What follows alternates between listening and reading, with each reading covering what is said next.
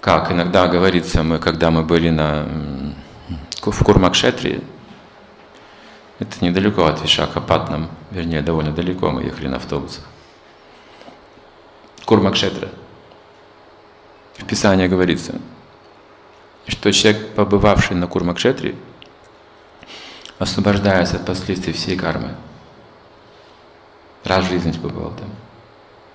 Такое мощное место. Если даже он не успел там побывать, просто вышел с автобуса, на землю встал, и просто не было времени, снова сел уехал. Просто этот факт, что он ступил ногами на эту святую землю, очищает все грехи. Там Господь читания сам был.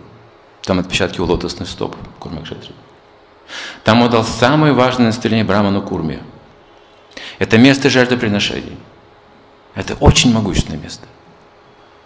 И затем пишется, если человек никогда не был в Курмакшетре, услышав о ней, думает, я хотел бы увидеть Курмакшетру, он сразу очищается всех грехов.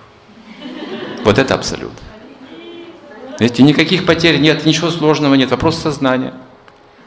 Попытайтесь понять, что такое сознание Кришны. Мы говорим, вот у меня работа такая, или у меня муж такой, или у меня жена такая, или у меня собака такая. Дети такие сякие квартира не такая. Мы говорим о сознании. Мы не говорим о квартире, не говорим о детях, не говорим о муже и жене. Сейчас мы обо всем, конечно, об этом говорим, потому что сбивает с толку Майя. Всеми этими вещами может сильно сбить с толку. Но вопрос именно сознания.